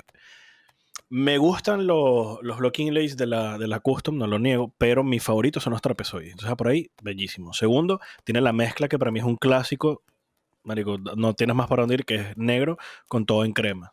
Hermosísimo. Y le dejó los lados y el back eh, como a lo simplemente barnizadito y ya, ¿sabes? Un, un clear coat y ya. Bellísima, está bellísima. Y 2P90 que no. Dos- ¿Para dónde más? 2P90. No, weón, o sea, si tú me dices, hola, compré esta guitarra, es una Les Paul Tribute 60s o 50s, lo que sea, yo Te te, lo creo, creo. weón. Te lo creo 100%, sí, sí, sí. Quedó como nueva, weón, y quedó hasta mejor que nueva. Fíjate, eh, mención especial a lo lindo del tope de maple de esta guitarra cuando le, la lo tenían como en natural barnizado. Es tremendo tope de maple, weón. Para hacer una Sí. guitarra que estaba pintada, quién sabe en qué color, y luego la pusieron sunburst horrible, el tope de maple está súper lindo, weón. Pero Muy bien que lo pintaste de negro. Yo hice lo mismo. Mi Telecaster tiene un tope de maple divino y yo lo pinté de negro y no me importa. ¿Y qué, qué van a hacer? ¿Qué van a hacer al respecto? Nada, porque es mi guitarra. Pendejo. De resto, la guitarra está increíble, está No, está brutal. el, que te hizo, el que hizo este trabajo, quien sea que esté por ahí, bueno, haces muy buen trabajo. Sí. De verdad, muy buen trabajo.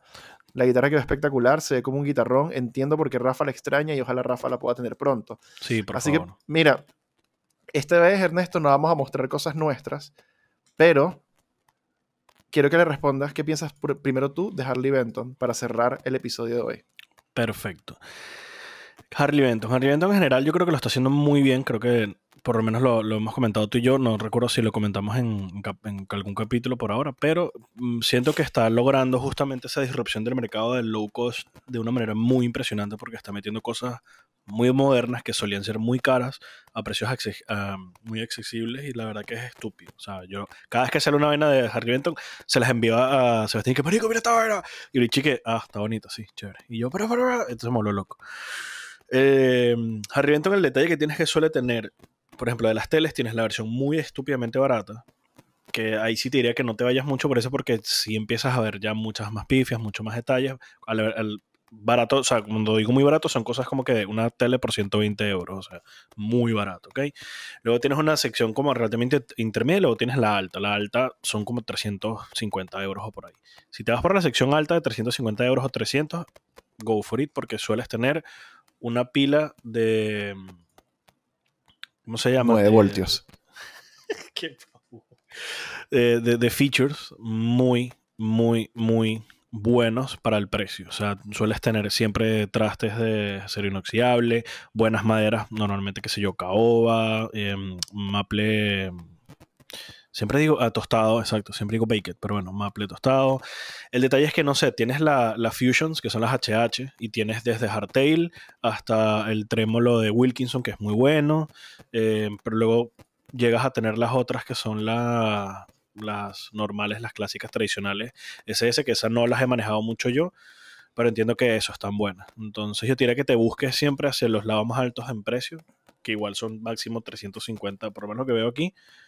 La, más alta en precio son 399 euros, pero lo que sí hablábamos, tiene todo el mástil completo con fretboard de Arce, tienes el puente Wilkinson, tienes eh, madera de cuerpo de caoba, tienes mm, cejilla de Graph Techno, que lo están poniendo en todo, 22 trastes de acero inoxidable. Tienes todo, tienes todo. Con que le cambies los micrófonos que normalmente tienen con unos micrófonos normalitos de, de Roswell. Lo pones con lo que tú quieras, o si te gustan los Roswell, te quedas con ellos. Pero ya tienes push-pull, tienes eh, interruptor de tres vías, o sea, tienes todo. Tienes un buen mueble y tienes luego todo encima. Ernesto lo que quiere decir, después de ocupar todo el episodio con esa descripción, es que él es bien fanático de Harley Benton y que la propuesta de valor es muy buena. Yo ahí estoy de acuerdo con varias cosas. Yo a las marcas que son como budget options, opciones así como para presupuestos ajustados, yo te diría que los trates un poco como si fueras a pedir vino en un restaurante. Y la norma cuando vas a pedir vino en un restaurante es no pidas el más barato, pide el segundo más barato o por ahí. Parte desde, ese, ese orden de ideas. Por lo general cuando son pucha, guitarras que son demasiado baratas y que así los specs se lean muy bien, en, guitarras económicas, si es muy bueno para ser verdad, probablemente lo sea. Entonces, mantente alejado de guitarras de 100 dólares, 150 dólares, porque, mira, la diferencia entre una guitarra de 150 dólares versus una de 300 es literal el doble del instrumento. Y recibes mucho mejor madera, mucho mejor atención al detalle, mucho mejores partes en general. Entonces, hay buenas guitarras para todo tipo de presupuesto, pero a medida que te vas tirando hacia el lado más bajo, vas a tener que hacer un esfuerzo adicional por encontrar la que no esté premiada, ¿sabes? La, la que haya salido consistentemente bien. Entonces trata de como pagar un poquito más, 300 y algo, y no sé qué. Harley Benton en sus líneas muy baratas, yo te puedo decir de primera, de primera mano que son muy malas. Las muy baratas son muy malas, en mi experiencia.